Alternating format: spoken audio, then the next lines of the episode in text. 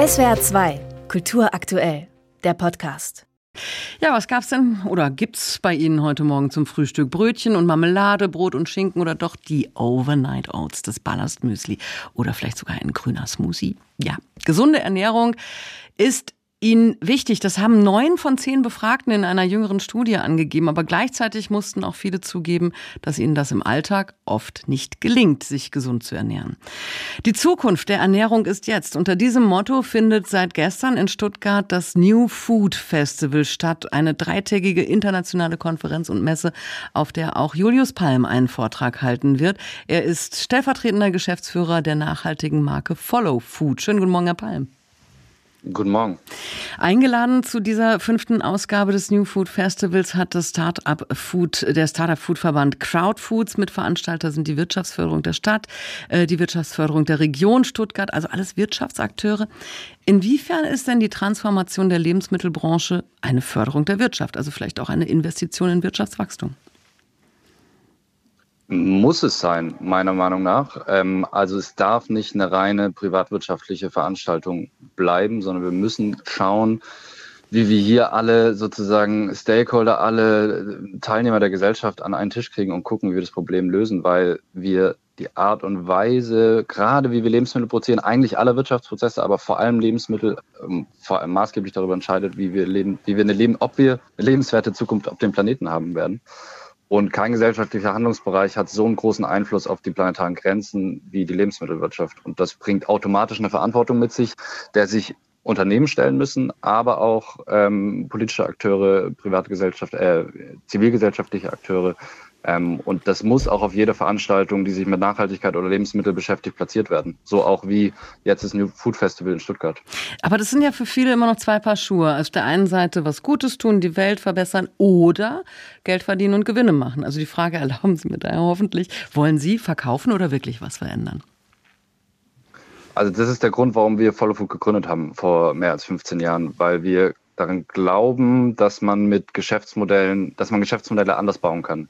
Dass bei Geschäftsmodellen ähm, eigentlich der Sinn sein sollte, dass man Probleme von uns Menschen auf diesem Planeten löst äh, und dass Geldverdienen nicht an oberster Stelle steht. Und aus dem, was ich vorher gesagt habe, ergibt sich eigentlich, dass Geldverdienen und nachhaltiges mhm. Wirtschaften sich vertragen müssen, weil wir gar keine andere Wahl haben, als Antworten zu finden, wie wir mit Geschäftsmodellen Teil der Lösung und nicht des Problems sind. Ähm, und mit Follow Food versuchen wir das. Ähm, und ich gehe dort auch nicht hin, um, um irgendwie nur zu netzwerken und, äh, und unsere Produkte zu verkaufen. Das ist nicht die Plattform dort für uns, sondern äh, das findet in Supermärkten statt, ähm, sondern ich gehe dorthin, um das, was ich vorhin meinte, dass wir diese Verantwortung als Unternehmen haben. Ähm, das klar zu machen. Und ich gehe da auch hin als, ich bin Vorstand im, im Bundesverband Nachhaltige Wirtschaft. Äh, ich gehe da auch hin, weil wir zeigen müssen, dass wir andere politische Rahmenbedingungen brauchen. Hm. Weil wir als Unternehmen Follow Food auch da manchmal an unsere Grenzen stoßen und ähm, eben auch in die Politik wirken müssen, weil wir alle gesellschaftlichen Akteure zusammen an einen Tisch bringen müssen. Das ist das Stichwort. Also wenn, ich, wenn man sich jetzt in den vergangenen Wochen zum Beispiel die Bauernproteste anschaut, da werden Ihnen ja wahrscheinlich viele sagen, dass, dass sie das eben nicht schaffen, wirtschaftlich sein und ähm, umweltfreundlich, ähm, also die, die, die Landwirtschaft um, umweltfreundlich transformieren. So. Ähm, das ist also ein, auch ein langer bürokratischer Weg, wenn man zum Beispiel einen landwirtschaftlichen Betrieb zum Biohof machen möchte. Welche Unterstützung brauchen da Bäuerinnen und Bauern bei dieser Transformation?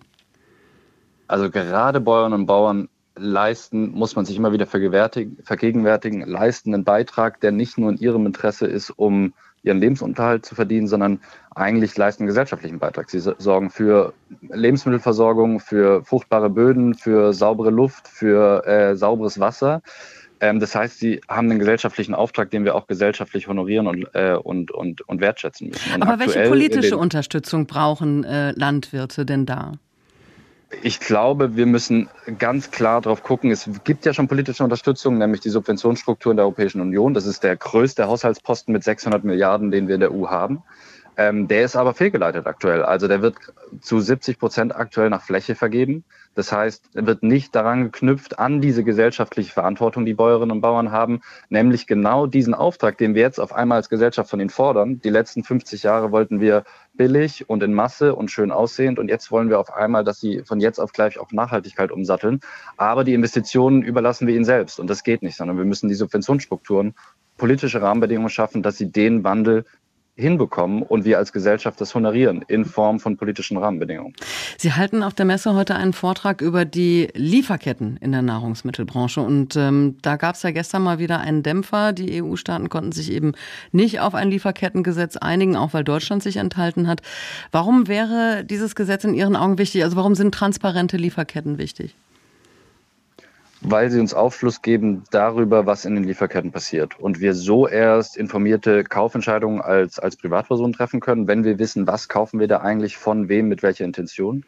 Ähm, und das Gesetz wäre insofern wichtig gewesen und es ist ja noch nicht vom Tisch, es wird weiter verhandelt, aber es ist unfassbar wichtig, weil wir Sanktionierungsmöglichkeiten in den äh, Lieferkettenakteuren herstellen müssen, dass Unternehmen in die Verantwortung gebracht werden, sich darum zu kümmern, welche Menschenrechte und Nachhaltigkeitsverfehlungen in den Lieferketten passieren. Und das ist aktuell nicht möglich. Und da hat, äh, muss man ja auch sozusagen beim Namen nennen, eine Partei äh, die deutsche Position blockiert und es war die FDP, weil sie damit sagen, dass sie eigentlich nicht für, dass sie ein Business as usual wollen und nicht nachhaltigere und menschenrechtswürdige Lieferketten äh, und damit transparentere Lieferketten herbeiführen wollen.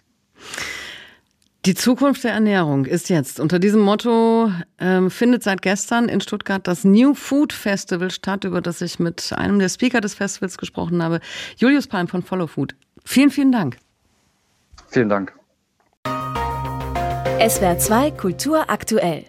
Überall, wo es Podcasts gibt.